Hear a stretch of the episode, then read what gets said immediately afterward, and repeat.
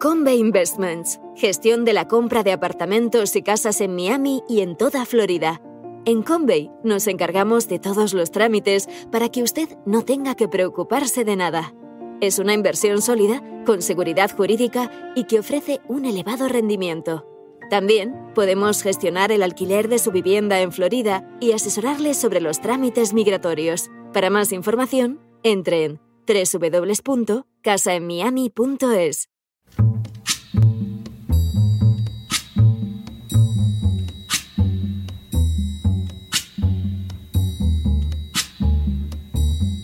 La voz con César Vidal, desde el exilio. When the night has come and the land is dark and the moon is the only light we'll see. No, I won't be afraid. Oh, I won't be afraid just as long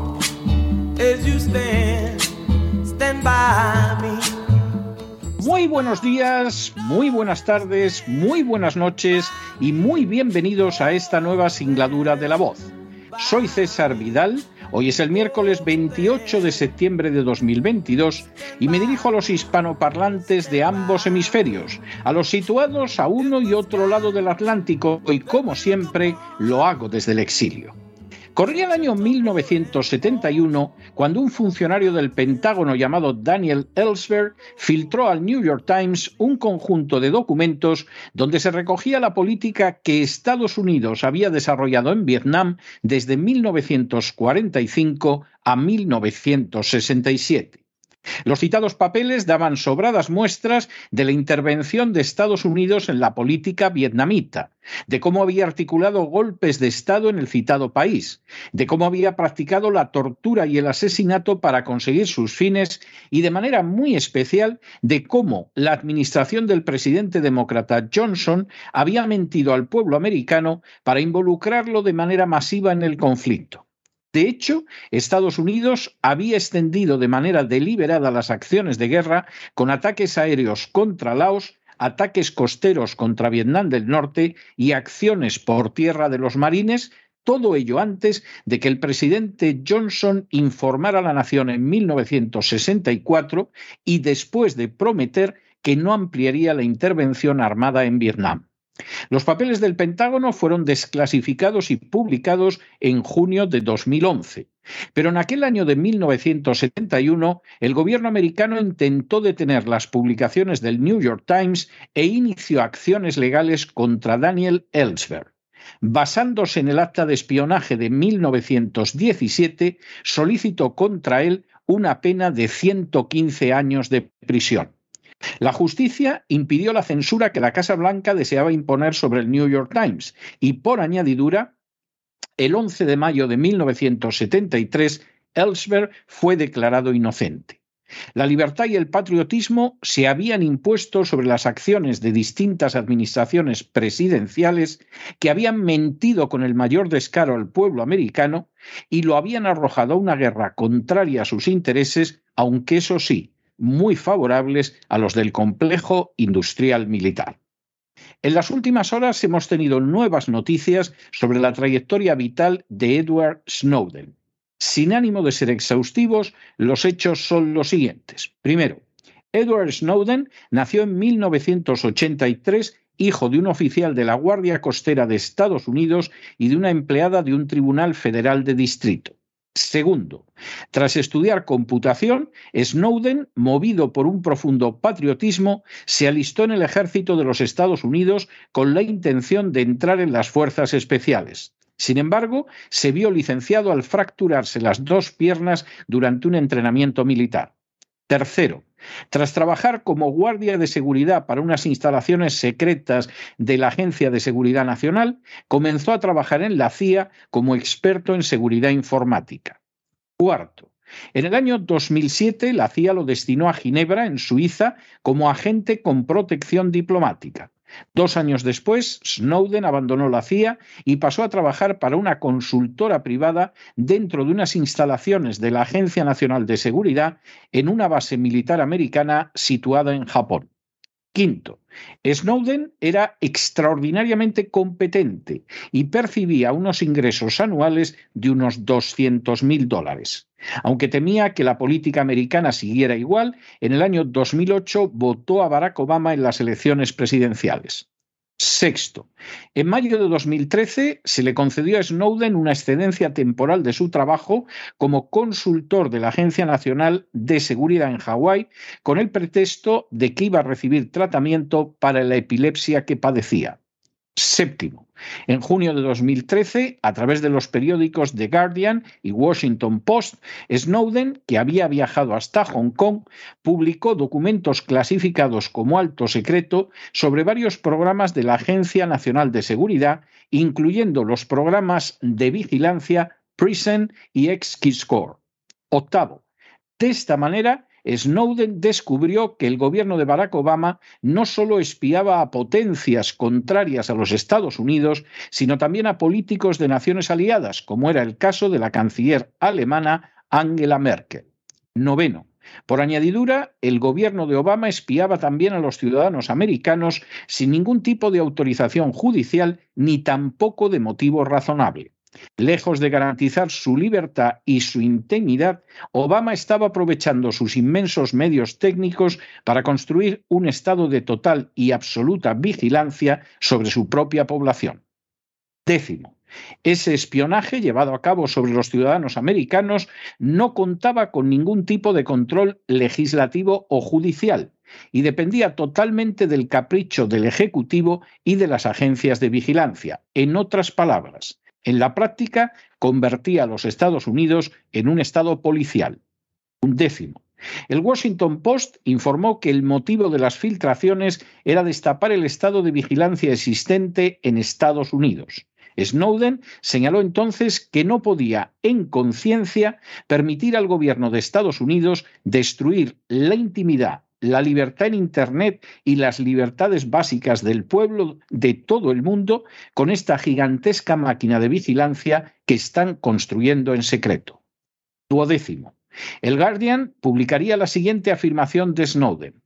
No quiero vivir en una sociedad que perpetra este tipo de cosas. No quiero vivir en un mundo donde se guarda registro de todo lo que hago y digo. Es algo que no estoy dispuesto ni a apoyar ni a tolerar. Décimo tercero. Tras pasar la documentación sobre el programa Prison a The Guardian y al Washington Post, Snowden solicitó a ambos medios que hicieran pública su identidad. Al respecto llegó a afirmar, no tengo intención de esconder quién soy, porque sé que no he hecho nada malo. Y también señaló, no hice nada malo, Estoy convencido de que deben ser los ciudadanos los que decidan sobre el poder que le conceden al Estado y no un burócrata de turno. Décimo cuarto. Snowden, que seguía en Hong Kong, pensaba entonces trasladarse a Islandia y solicitar allí asilo político, pero la embajadora de Islandia le señaló la imposibilidad de obtenerlo, a la vez que distintos políticos de Hong Kong le indicaron que debía abandonar la ciudad o correr el riesgo de verse extraditado a los Estados Unidos. Décimo quinto. El 23 de junio de 2013, Snowden se trasladó de Hong Kong a Moscú en el vuelo número 213 de la compañía rusa Aeroflot y al llegar a la capital rusa pidió asilo a Ecuador, aunque de manera infructuosa. Décimo sexto. El 25 de junio de 2013, el presidente ruso Vladimir Putin confirmó que Snowden se encontraba en la zona de tránsito del aeropuerto moscovita de Sheremetyev. Putin descartó la entrega de Snowden a Estados Unidos, puesto que no existía un tratado bilateral de extradición entre ambas naciones. Décimo séptimo. Snowden entregó una solicitud de asilo político dirigida a 15 países distintos, pero no encontró respuesta positiva. Décimo octavo. Los países a los que solicitó asilo Snowden eran Austria, Bolivia, Brasil, China, Cuba, Finlandia, Francia, Alemania, India, Italia, Irlanda, Holanda, Nicaragua, Noruega, Polonia, Rusia, España, la Confederación Helvética y Venezuela. Ninguno de esos países aceptaría otorgarle asilo político salvo Rusia. Décimo noveno. El 1 de julio de 2013, Vladimir Putin reiteró que jamás entregaría a Snowden a los Estados Unidos, aunque señaló que si quiere quedarse aquí existirá una condición. Debe dejar de perjudicar a nuestros socios americanos por muy extraño que esto pueda sonar. Snowden no ha sido ni es agente, se supone que al servicio de Rusia, y tampoco está colaborando con nuestros servicios secretos. Vigésimo. El 16 de julio de 2013, Snowden pidió asilo temporal en Rusia. Este país afirmó que no entregaría al antiguo agente de la CIA a la justicia americana, entre otras razones por la ausencia de un acuerdo en materia de extradición y por el riesgo de que sea condenado a muerte.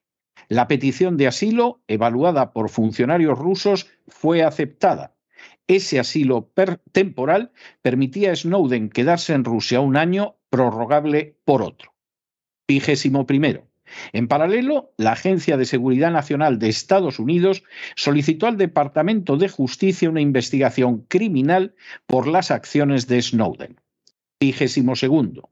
A pesar de la cólera que las filtraciones de Snowden provocaron en la administración Obama y de manera muy especial en Hillary Clinton, hubo gente que consideró que Snowden había actuado como un verdadero patriota. Así, Daniel Ellsberg, el informante de los papeles del Pentágono en 1971, declaró en una entrevista con la CNN que pensaba que Snowden había desempeñado un servicio incalculable a su país y que sus filtraciones podrían servir para que Estados Unidos no se convirtiera en un estado de vigilancia. Añadió además que Snowden había actuado con el mismo tipo de valor y patriotismo que un soldado en acción de combate. Vigésimo tercero. Ellsberg afirmó igualmente que no ha habido en toda la historia de Estados Unidos una filtración más importante que la publicación del material de la Agencia Nacional de Seguridad por parte de Snowden. Y eso incluye los papeles del Pentágono de los que fui responsable hace 40 años. Vigésimo cuarto. Igualmente, Julian Assange, que en la actualidad está a la espera de ser extraditado a Estados Unidos y sometido a juicio, alabó la conducta de Snowden, calificándolo como héroe que ha destapado uno de los sucesos más graves de la década, la progresiva formulación de un estado de vigilancia masiva. Vigésimo quinto. En paralelo, Estados Unidos presionó a otras naciones para impedir que concedieran asilo a Snowden, y así Ecuador se vio obligado a retirarse del acuerdo comercial de ley de preferencias arancelarias andinas y erradicación de la droga, mientras que en julio de 2013 Francia, Portugal, Italia y España negaron el aterrizaje del avión del presidente boliviano Evo Morales, que se trasladaba de Moscú hacia La Paz por sospechar que Snowden viajaba a bordo de la nave, desencadenando así un conflicto diplomático. Vigésimo sexto. En octubre de 2013, Snowden recibió en Moscú el Sam Adams Award por haber defendido la integridad y las buenas prácticas de los servicios de inteligencia. Vigésimo séptimo. En 2016, el cineasta americano Oliver Stone, algunos de cuyos documentales pueden verse en cesarvidal.tv, rodó la película Snowden relatando la peripecia del whistleblower americano. Vigésimo octavo. En el año 2019, Snowden publicó su autobiografía titulada de manera significativa Vigilancia Permanente y vigésimo noveno, el 26 de septiembre de 2022, el presidente ruso Vladimir Putin le otorgó por decreto la nacionalidad rusa a Snowden. Tras nueve años de asilo político, Rusia ha concedido la ciudadanía a Edward Snowden, el analista de la CIA que reveló que la Agencia de Seguridad Nacional de Estados Unidos espiaba masivamente amigos y enemigos en todo el mundo. Si Snowden regresara a los Estados Unidos en estos momentos, podría llegar a ser condenado a 30 años de prisión y cuesta mucho creer que llegara a salir vivo de la cárcel. Enjuiciar a la figura de Snowden no resulta fácil. Para unos no pasa de ser un traidor que sacó a la luz una conducta de la administración Obama que solo puede ser calificada como propia no de una democracia, sino de un verdadero Estado policial. Para otros, sin embargo, Snowden solo puede ser considerado un héroe de la libertad.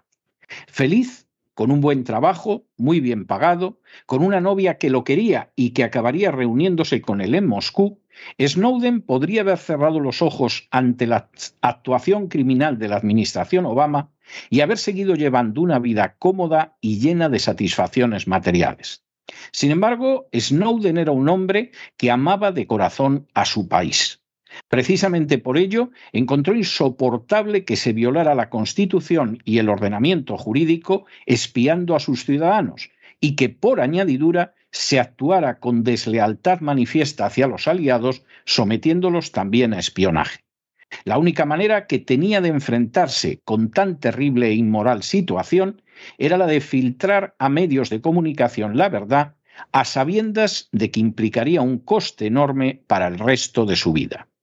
En ese sentido, Snowden actuó como Daniel Ellsberg al revelar los, los papeles del Pentágono, como el patriota que sabe que el patriotismo no se manifiesta en la sumisión ciega al gobierno nacional, sino en intentar evitar que ese gobierno se convierta en un déspota que ejerza un poder incontrolado sobre los ciudadanos.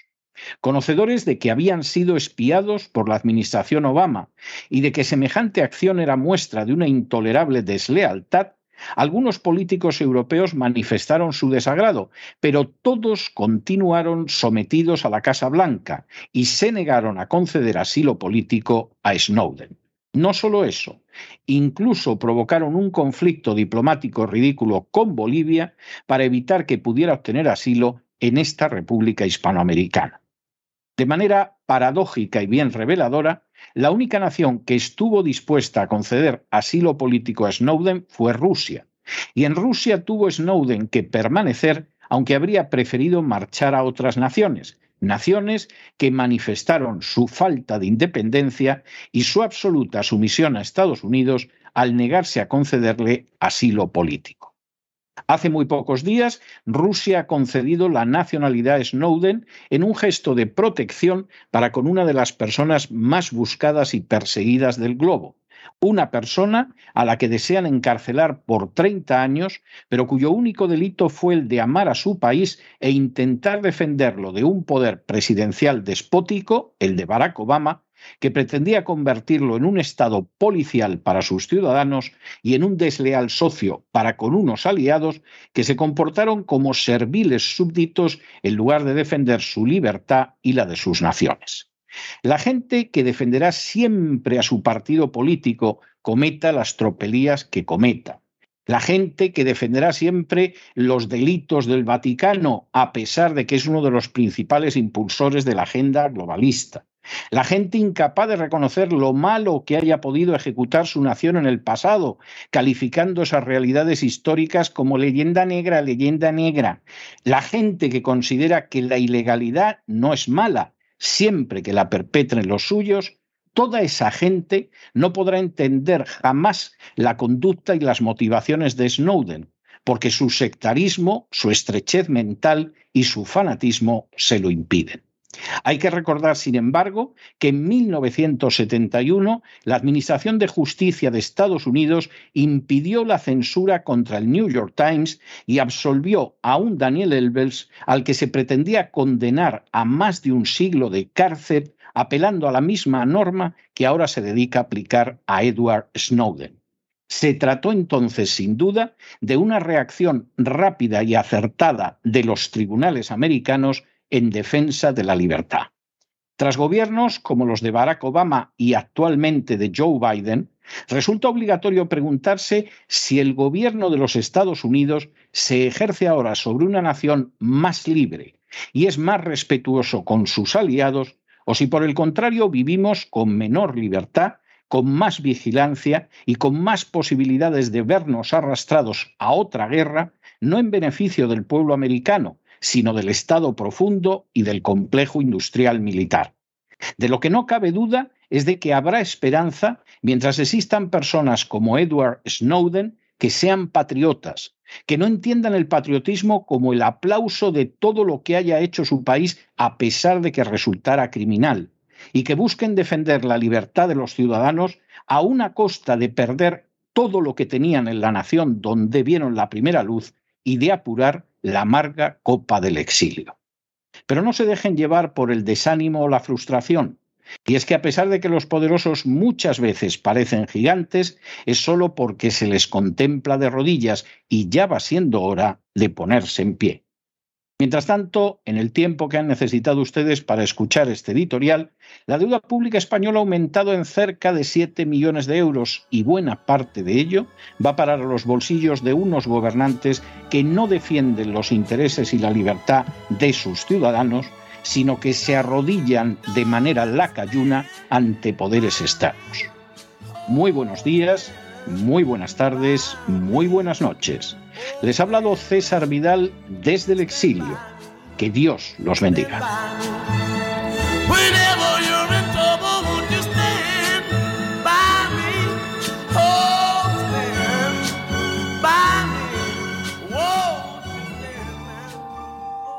Esta sección está patrocinada por crowdfunding con el siguiente mensaje. Nuestro Señor Jesucristo, el único Dios verdadero, es misericordioso y nuestro Salvador.